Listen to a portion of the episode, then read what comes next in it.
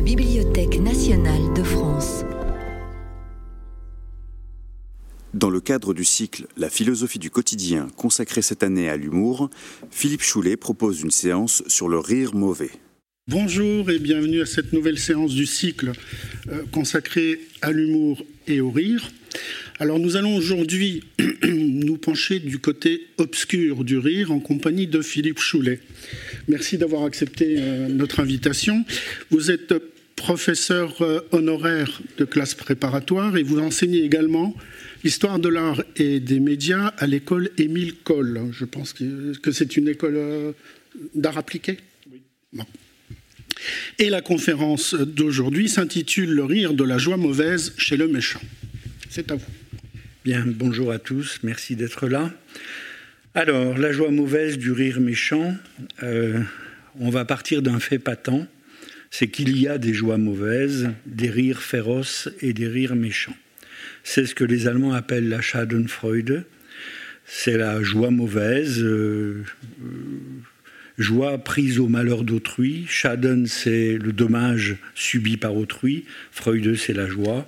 Et donc, de façon plus générale, parce que ça, ça va compter dans ce que je vais vous dire, c'est le plaisir avec des variantes qui ont leur importance, euh, la satisfaction, la réjouissance, la jouissance, l'exultation, l'augmentation du sentiment de puissance, peut-être euh, la formation du sentiment de toute puissance. Alors on va partir du principe que le rire méchant a une raison, a une valeur, une tonalité originale, suffisamment en tout cas pour se différencier d'autres formes du rire, comme le rire innocent du bambin, le rire amical, le rire amoureux, le rire de tendresse, le rire de compassion, le rire franc, etc.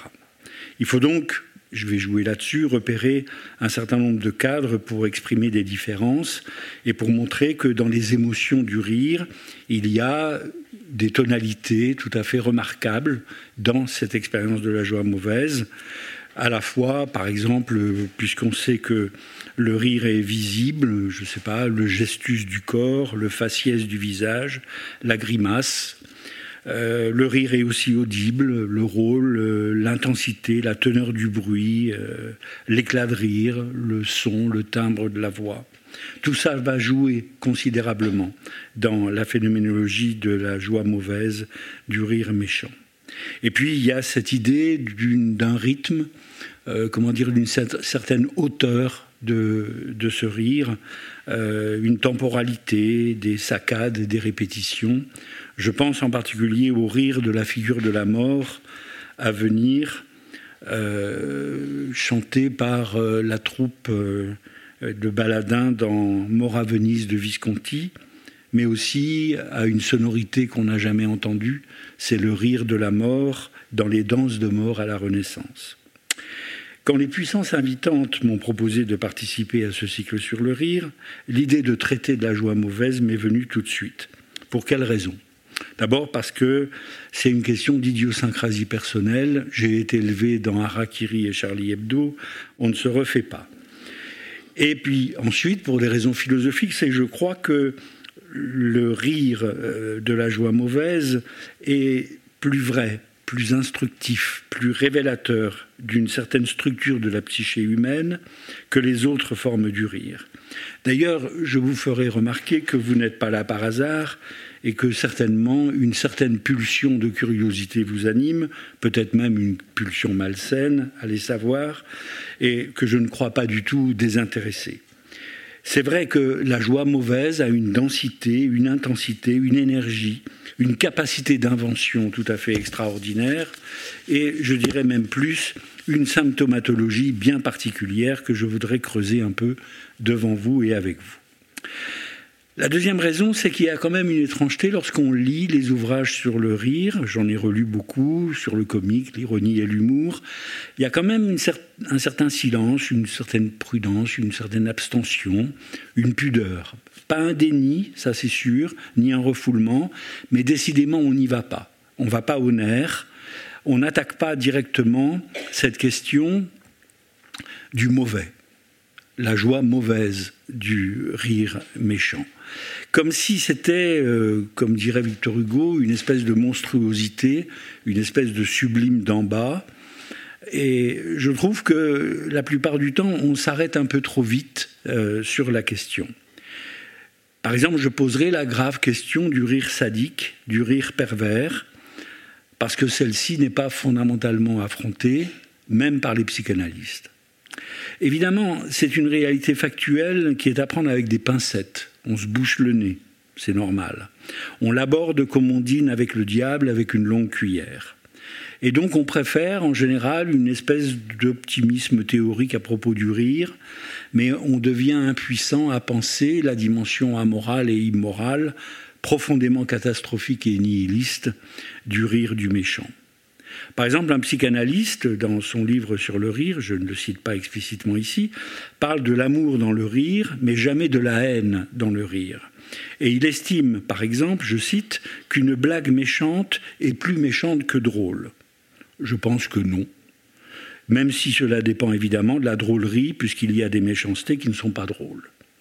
Il est vrai d'ailleurs que la psychanalyse est un peu surdéterminée euh, par rapport à ça, c'est-à-dire qu'elle bloque par rapport à la profondeur de la méchanceté, ne serait-ce que parce que Freud lui-même n'a finalement traité que du mot d'esprit et de son lien avec l'inconscient, et qu'il y a chez les psychanalystes un complexe linguistique, un complexe rhétorique, un complexe oral relatif à la parole comme performance spirituelle, alors que paradoxalement, elle fut quand même la psychanalyse, la première à poser explicitement la question de la genèse de la haine et du sadisme dans la psyché humaine.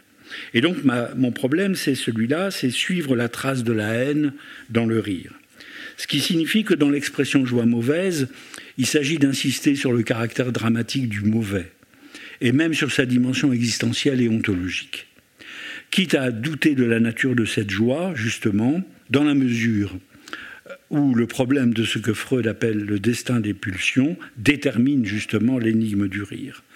L'énigme du rire, c'est un problème de pulsion, ou, si vous préférez, ce que les philosophes classiques peuvent nommer désir ou appétit, conatus chez Spinoza, endivan chez Hobbes. J'y reviendrai. Donc c'est un problème d'affirmation, d'affirmation de la puissance du sujet, d'intensité affective de la psyché, c'est un problème de polarisation, de choix d'objets, de choix de manière, de choix de style, de choix de forme, même si tout cela est profondément désagréable. En bref, qu'est-ce qui nourrit, qu'est-ce qui irrigue l'agressivité du rire méchant? On va commencer par des clowneries, histoire de, rire un peu.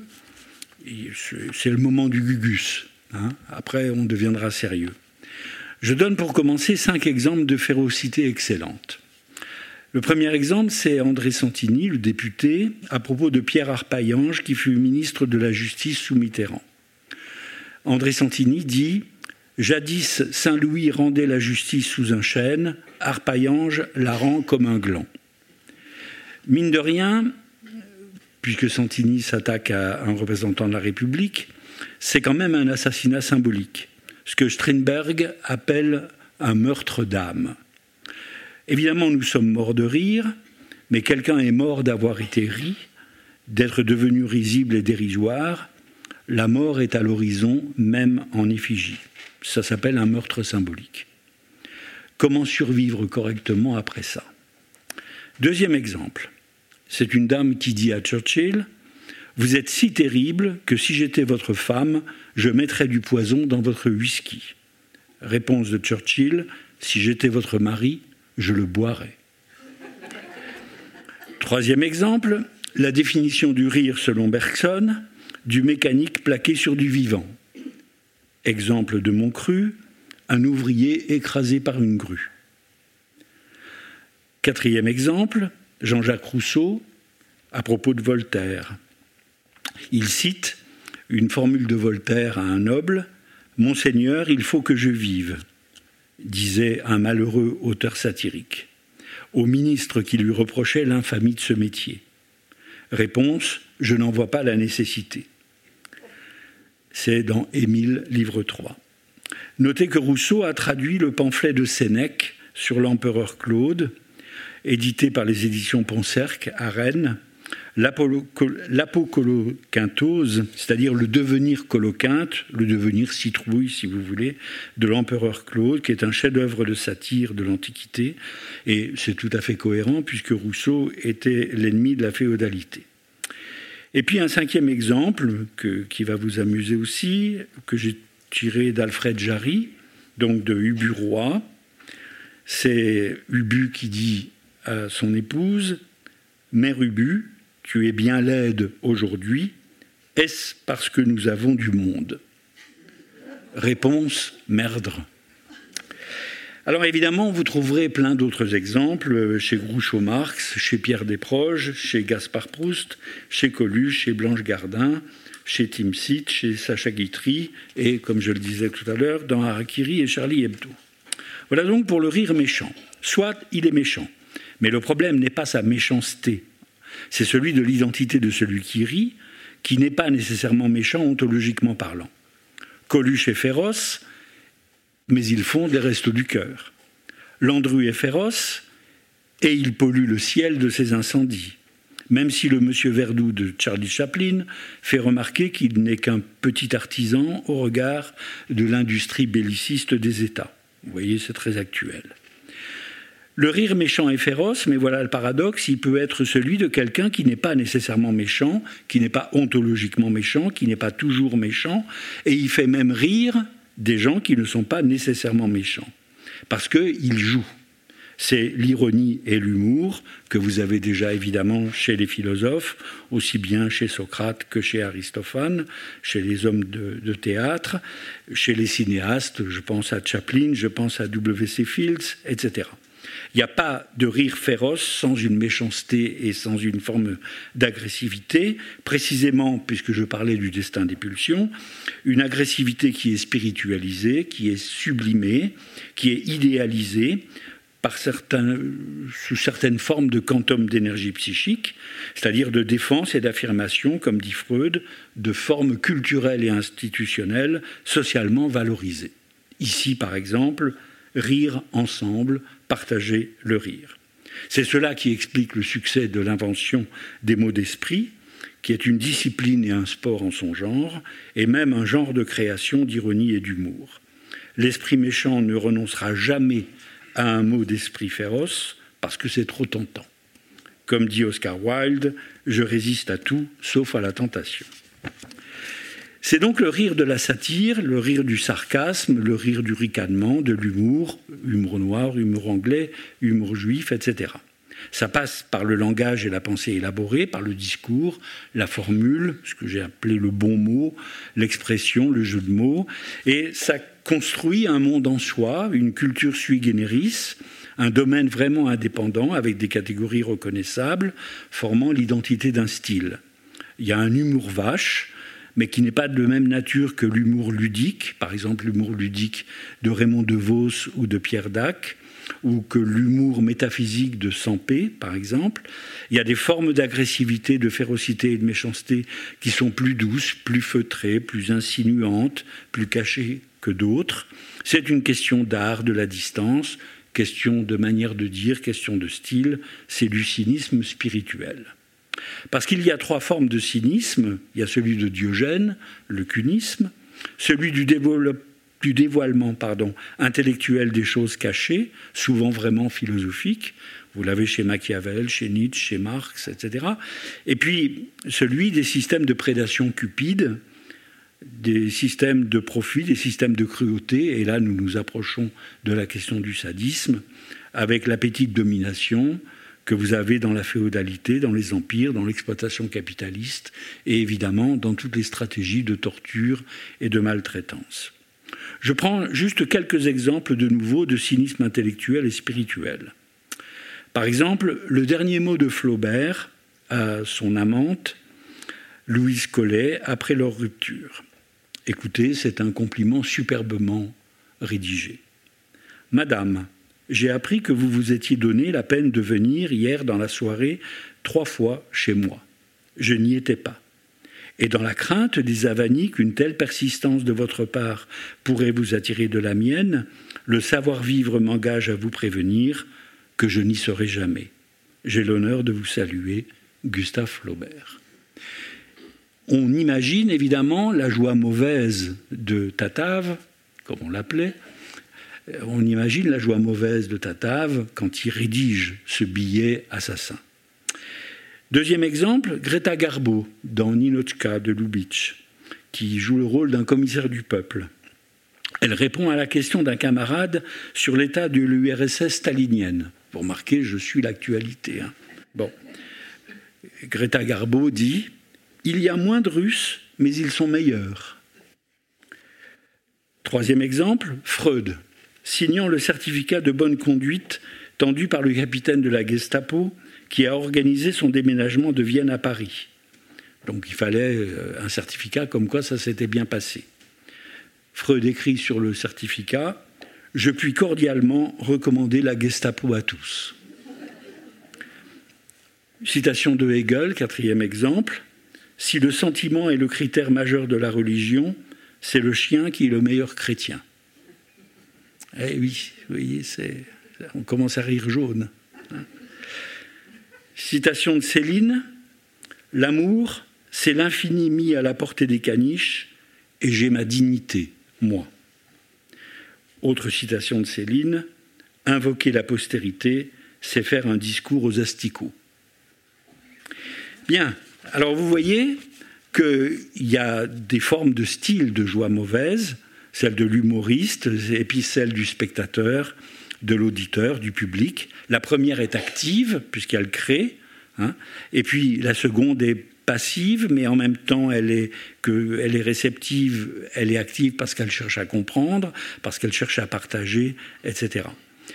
Il y a cette complicité, il y a ce partage qui est extraordinaire dans cet élément spéculatif que constitue la joie mauvaise du, discours spirituel, de ce que j'appelle le discours spirituel, et on a évidemment dans ce domaine contemplatif, ce domaine imaginaire, ce domaine idéal, ce domaine immatériel et symbolique, quelque chose d'admirable, d'abord parce qu'on a de véritables œuvres. Hein.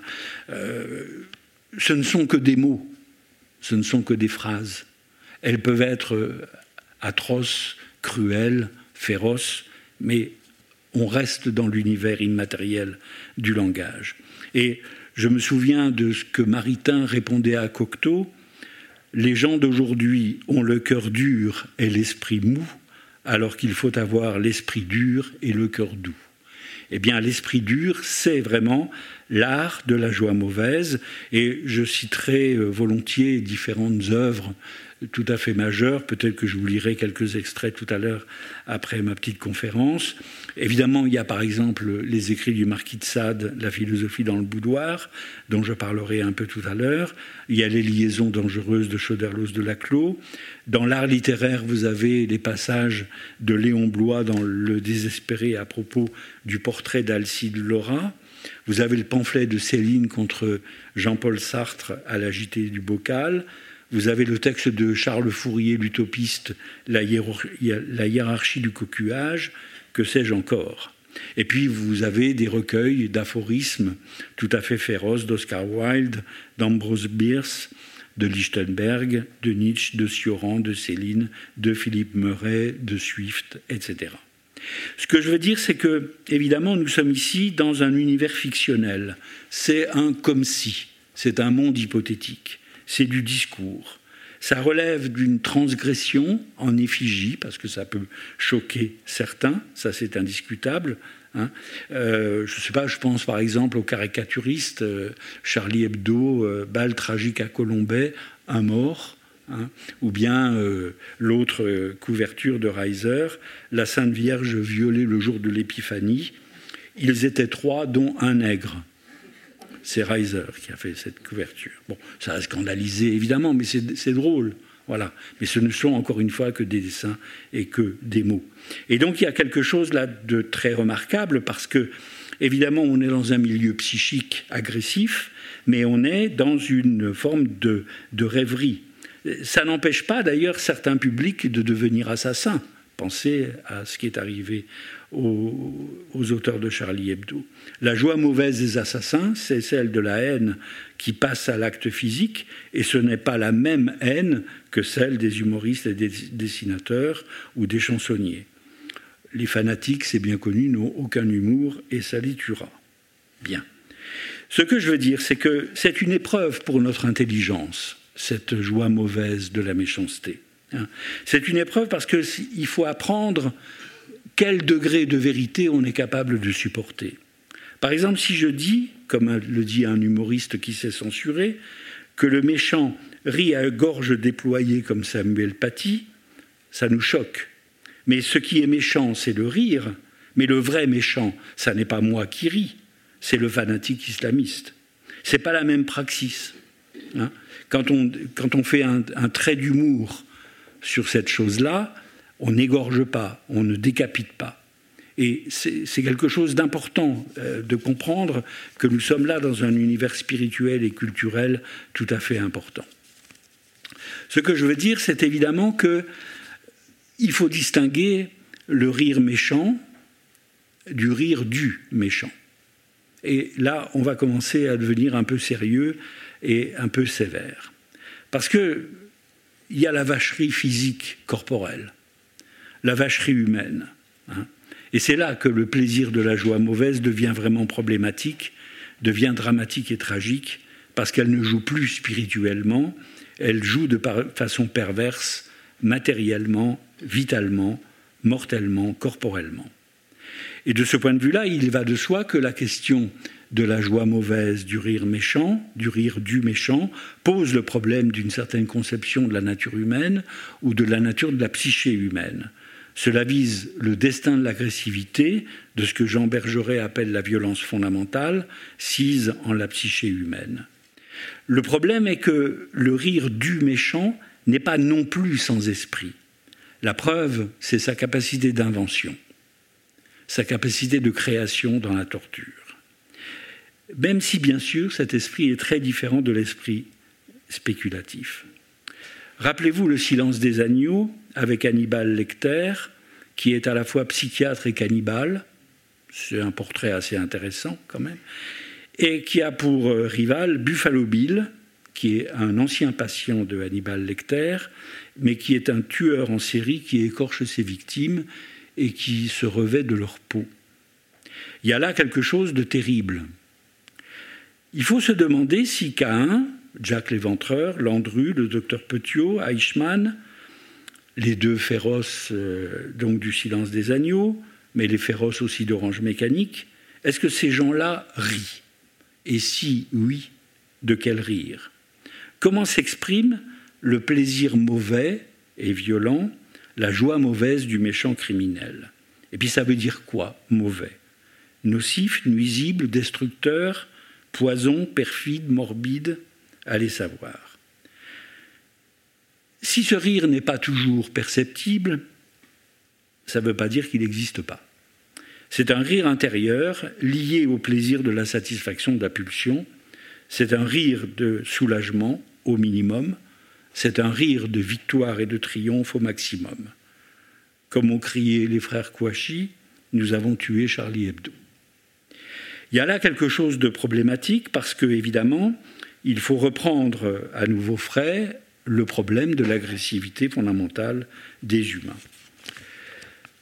C'est Freud qui a évidemment, euh, comment dire, dans sa métapsychologie, posé le plus explicitement la formation du sadisme, de la pulsion sadique, à partir justement, comment dire, du devenir du sujet, du devenir pulsionnel du sujet. Je passe, je ne vais pas vous faire une leçon sur la question du sadisme selon Freud. Ce qui est quand même intéressant, c'est, dit-il, c'est que la pulsion cherche une satisfaction parce que l'insatisfaction est désagréable. C'est donc l'esprit cherche un minimum, euh, comment dire, d'excitation, le plus bas niveau d'excitation possible. C'est le principe de nirvana. Euh, il cherche, euh, comment dire, un, régime constant d'excitation. C'est le principe de constance. Ce qui fait que certaines pulsions, dans le voyeurisme, dans l'exhibitionnisme, dans le sadisme ou le masochisme, par exemple définis comme perversion, prennent des formes constantes et des formes de fixation. Bon. Et ce que dit Freud, c'est que de toute façon, le seul but de la pulsion, c'est la satisfaction, c'est-à-dire le principe de plaisir. Le problème, évidemment, est que euh, dans l'aventure du devenir pulsionnel du sujet, il y a l'élection de certains objets qui peuvent être justement l'autre, l'autre homme, le corps de l'autre homme, la violence de euh, l'agression euh, dont le corps de l'autre homme va être l'objet, c'est-à-dire que, dit Freud, l'objet de la pulsion n'est pas naturel. Hein, il élit comme ça de manière arbitraire et quelquefois euh, artificielle justement ces modes d'action. Elle peut élire la pulsion, le milieu spirituel de l'humour vache, comme le milieu matériel du crime. Et donc le sadisme correspond à une pulsion de destruction euh, en réalité de l'autre, alors que l'humour ou l'ironie sont des pulsions de destruction en effigie. Il y a donc quelque chose de problématique dans la question du sadisme, puisqu'on passe à la violence physique. C'est-à-dire que, dit Freud, il faut tourmenter, c'est une nécessité. On trouve du plaisir à torturer, le rire devient furieux, il y a un plaisir de la fureur, il faut humilier, dominer, infliger de la douleur. Freud parle d'ailleurs en termes de volcanisme, les passages à l'acte sont des éruptions, je cite, des éruptions successives de lave, comme des éruptions pulsionnelles. Et c'est ainsi que la haine devient un pli de l'âme, euh, comment dire, euh, une constance, hein, une propension à la répétition, hein, et que euh, la pulsion cherche l'objet à haïr et elle cherche à se satisfaire à propos de cette satisfaction à propos de ce but euh, du plaisir et de la satisfaction. Ça veut dire que fondamentalement, la pulsion sadique est une pulsion d'assimilation, c'est une pulsion d'incorporation, c'est une pulsion de dévoration, c'est une pulsion cannibale. Hannibal Lecter. On y revient toujours. C'est-à-dire qu'il s'agit de supprimer l'existence de l'objet dans son individualité et son caractère séparé.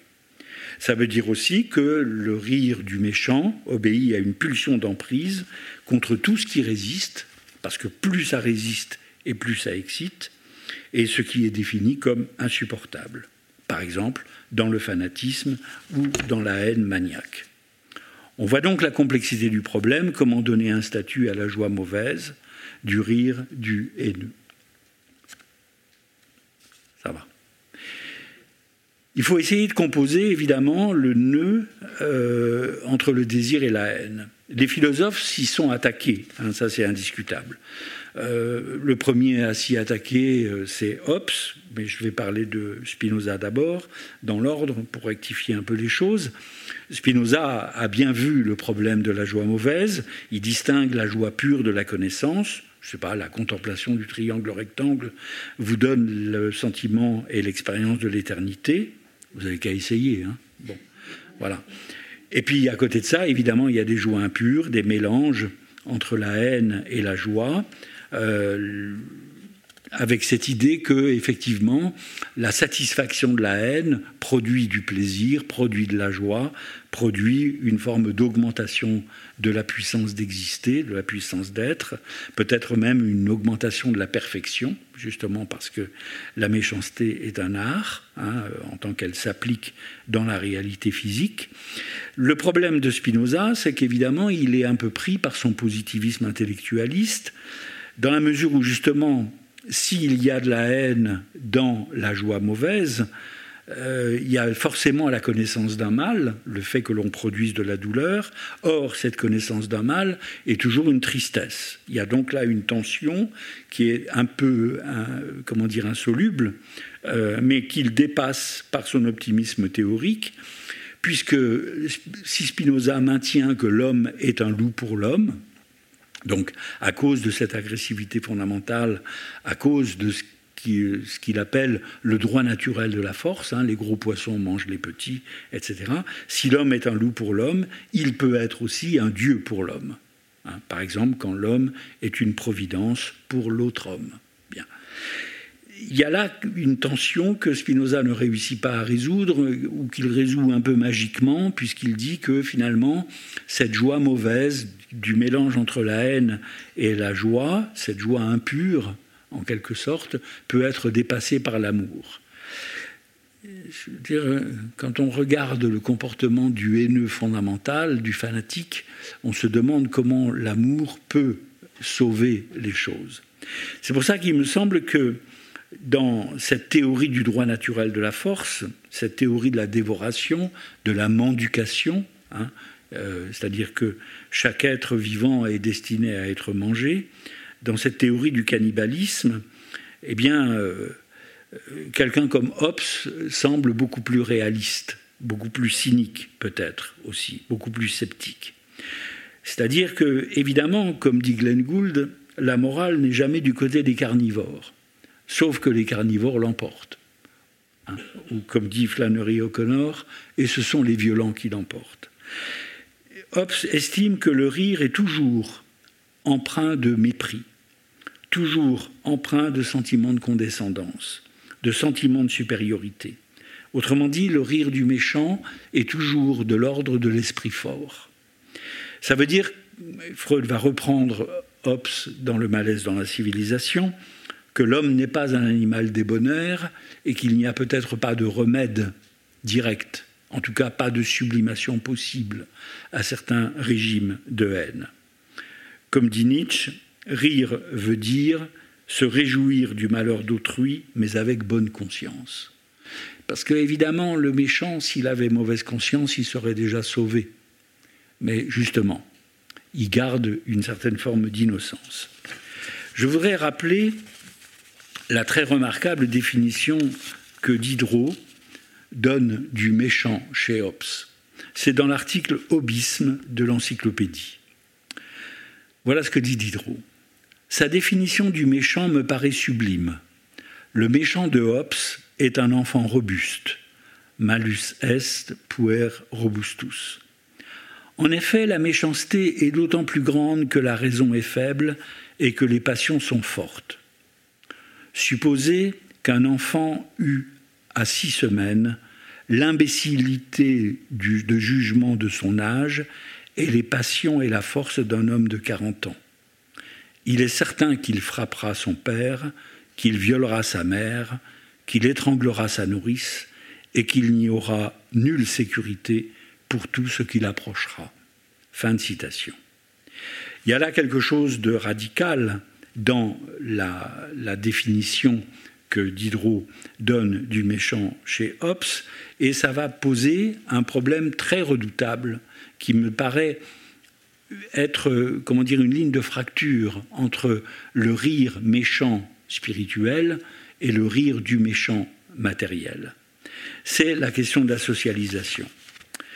Je pose la question de la socialisation parce que, évidemment, on s'aperçoit que, euh, comment dire, dans cette acquisition d'un gain de puissance euh, par le sujet, euh, les, comment dire, les, les accroches, par exemple, entre le comique et son public, ou entre le sadique et sa victime, ne sont pas du tout les mêmes. On peut évidemment, comme on le fait souvent, faire l'éloge du rire innocent, bon enfant, drôle, partagé entre amis, hein, entre le comique et son public. Une joie mauvaise peut être partagée en tant qu'elle est spirituelle, même méchante. C'est ce que Nietzsche appelle Mitfreude, la joie ensemble, la joie avec. Et Giono disait La joie se partage, impossible de ne la garder que pour soi. Mais évidemment, en ce qui concerne le rire du méchant, on a un doute. Parce que, on l'a vu, ce méchant rit sous cap. C'est ce que j'appelle la capillarité. Excusez-moi. C'est-à-dire qu'il se présente toujours d'abord riant en lui-même jouissant de son ultra-violence, de la satisfaction de la pulsion de destruction. Comme dit Diderot à propos de Rousseau, il n'y a que le méchant qui soit seul. Et on a rapporté une anecdote savoureuse de la rencontre entre Raphaël et Michel-Ange. Raphaël était fêté par ses amis et Michel-Ange lui a dit Ah, voilà le prince toujours bien entouré. Réponse de Raphaël Et je vois là le méchant toujours seul. C'est intéressant parce qu'évidemment, cette méchanceté cruelle matérielle ravage l'espace social. C'est vrai, sauf qu'il en crée un autre. Et il ne faut pas oublier la collectivité des méchants, la société des méchants. Je dirais qu'en ce sens, le rire du méchant est asocial et en même temps, il produit une forme de lien social. Il divise et sépare, il inquiète et terrorise, mais ça n'est peut-être qu'une exception car le rire du méchant peut très bien faire société. Pensez au rire des brigands dévastant les campagnes, dessiné par Jacques Callot. Pensez au rire des gangs, des gangsters, des bandits, des voyous et des voyelles. Pensez au rire de Goering dans certaines activités allemandes. Pensez au rire des bourreaux sadiques qui œuvrent en collectif. Par exemple chez Sade, la philosophie dans le boudoir, ou chez Varlan Chalamov dans les essais sur le monde du crime. Il y a un côté grégaire dans le partage de la joie du méchant. Parce que, et Freud l'a très bien vu dans les essais de psychanalyse, dans Psychologie collective et Analyse du moi, il y a une forme de suggestibilité du rire, de contagion du rire dans le groupe, qui attrape l'inconscient collectif. Ça veut dire qu'il y a une modification de la conscience de l'individu dans le groupe, soit une aliénation. Il y a une homogénéisation qui submerge l'hétérogénéité des individus, leurs différences. Il y a l'acquisition d'un nouveau sentiment de puissance invincible, donc d'une irresponsabilité et d'une garantie de l'anonymat. Ce sont les conduites de groupe, les viols collectifs. Il y a un rire hypnotique et maniaque il y a un sentiment de certitude qui enlève tout doute et tout scepticisme. Il y a un mépris de la vérité et un mépris de l'autre. Autrement dit, il y a un excès de puissance collective, une surpuissance, une surjouissance, une plus-value de plaisir qui est irréversible. C'est ça le prestige et l'amour de la domination. Pensez aux expériences cruelles des bijutages, des rites d'initiation dits civilisés, qui n'ont évidemment rien à voir avec les rites d'initiation des primitifs. Pensez aux brimades et aux humiliations, aux railleries, aux vexations, aux martyrs, aux crimes contre la dignité humaine. Pensez à l'anecdote que raconte Romain Gary dans Une éducation européenne à propos du petit enfant juif obligé, contraint, pardon, de laver le sol avec sa langue. Pensez à ce que dit Albert Cohen dans le très beau livre Ô vous, frères humains, sur l'insulte jetée au petit juif qu'il était à dix ans. Bref, la foule est terrible, surtout quand elle rit de sa propre violence. Dostoïevski, à propos des supplices infligés par les Turcs, précise dans les frères Karamazov, avec cette phrase délicieuse Les Turcs aiment les douceurs. Ce que je veux dire, c'est que, évidemment, tout homme considéré isolément est relativement intelligent et raisonnable. Mais dès qu'il est en groupe, il peut devenir carrément imbécile. Il y a donc une immoralité latente en puissance des foules, et c'est pour ça qu'on voit apparaître le rire sans pudeur, sans honte, le rire de la transgression. Alors, on a de bons exemples, hein. Euh, il suffit de faire de l'histoire. Je rappelle quand même que dans la philosophie dans le boudoir, je voulais en dire un mot, Sade met l'accent sur la formation du couple entre la fille et le père. Dans la philosophie dans le boudoir, Eugénie, la fille, exulte. Citation. Me voilà donc à la fois incestueuse, adultère et sodomite. Le plaisir de la débauche se fait aux dépens de la mère. Il s'agit de tuer la mère qui est la fausse idole, et donc on sacrifie la mère, et donc on dépasse l'inceste mère-fille, par le viol, le meurtre, la torture. Et on sacralise l'idylle entre la fille et le père. Eugénie appelle d'ailleurs son père mon ami, mon frère. On a là un complexe extraordinairement collectif, un couple, hein, fille-père, un, complexe extraordinairement collectif de fusion psychique. Mais, bien sûr, c'est ce qui sauve un peu Sade, ça n'est jamais qu'une figure de l'écriture. Ce ne sont jamais que des signes et des codes contre les sociaux, contre les institutions dominantes. Je vais conclure. Vous voyez que le milieu du jeu n'est pas le même entre le rire méchant et le rire du méchant. C'est pour ça qu'il faut distinguer la joie mauvaise du rire méchant, qui n'est pas nécessairement méchant ontologiquement ou existentiellement méchant. Il ne l'est qu'en esprit, en effigie, en image ou en discours. C'est une affaire de style et d'art. Et après tout, cette joie mauvaise est peut-être encore, sous les dehors de la misanthropie, une forme d'humanisme, une forme de bonté, une forme de tendresse et de générosité dans sa recherche du vrai à propos de l'humanité. Seulement, voilà, comme dit Chalamov, faire le mal est infiniment plus attrayant que faire le bien. Et le rire du méchant, le rire du sadique, du criminel, du meurtrier, du pervers, qu'il soit rentré et silencieux ou qu'il soit explicite et éclatant, nous pose le problème du bonheur des méchants. Il ne s'agit pas de se scandaliser ni de s'indigner. Après tout, il suffit d'être réaliste. Il n'y a pas de quoi s'étonner. Comme dit Nietzsche, nul ne ment autant qu'un homme indigné. Mais en revanche, évidemment, qu'est-ce que nous pouvons faire?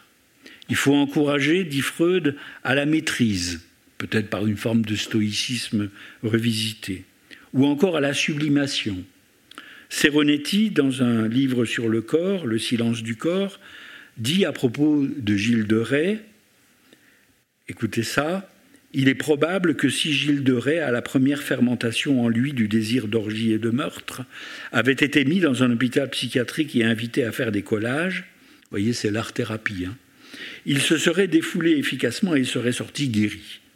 J'aime beaucoup cet optimisme. Sur ces collages extraordinaires, il y aurait eu des discussions sans fin. Il serait rené artiste, ayant en lui le germe de grands crimes. Mais nous n'aurions pas su qu'il les portait, comme nous ignorons combien de crimes portaient, et ont noyé dans l'ergone expiateur certains grands artistes qui ne finissent pas de nous étonner. Évidemment, fin de citation, on peut être artiste et criminel, artiste et mauvais garçon. Pensez à Gesualdo, à Villon, à Genet et au Caravage.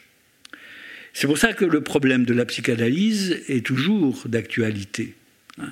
Je vous ai trouvé une petite citation de, Prévert, j'allais dire de pervers, voyez, de Prévert, euh, dans Fatra.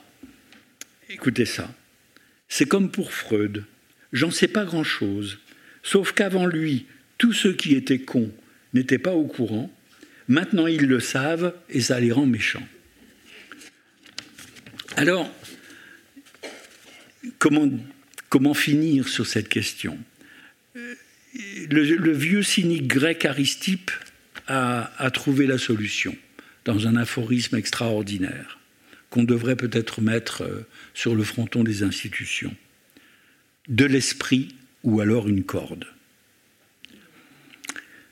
Ça veut dire qu'il faut se méfier de l'optimisme théorique il faut quand même conserver une dose de scepticisme, de pessimisme et de misanthropie. On a un très bon exemple chez Céline, deux citations de Céline. C'est des hommes et d'eux seulement qu'il faut avoir peur, toujours. Faire confiance aux hommes, c'est déjà se faire tuer un peu.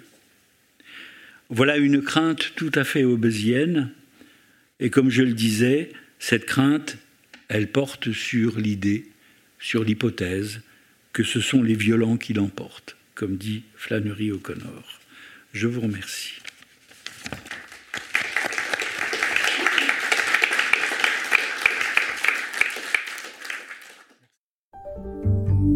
D'écouter un podcast de la Bibliothèque nationale de France. Retrouvez les conférences, rencontres et créations de la BNF sur toutes les plateformes de podcast ainsi que sur le site bnf.fr.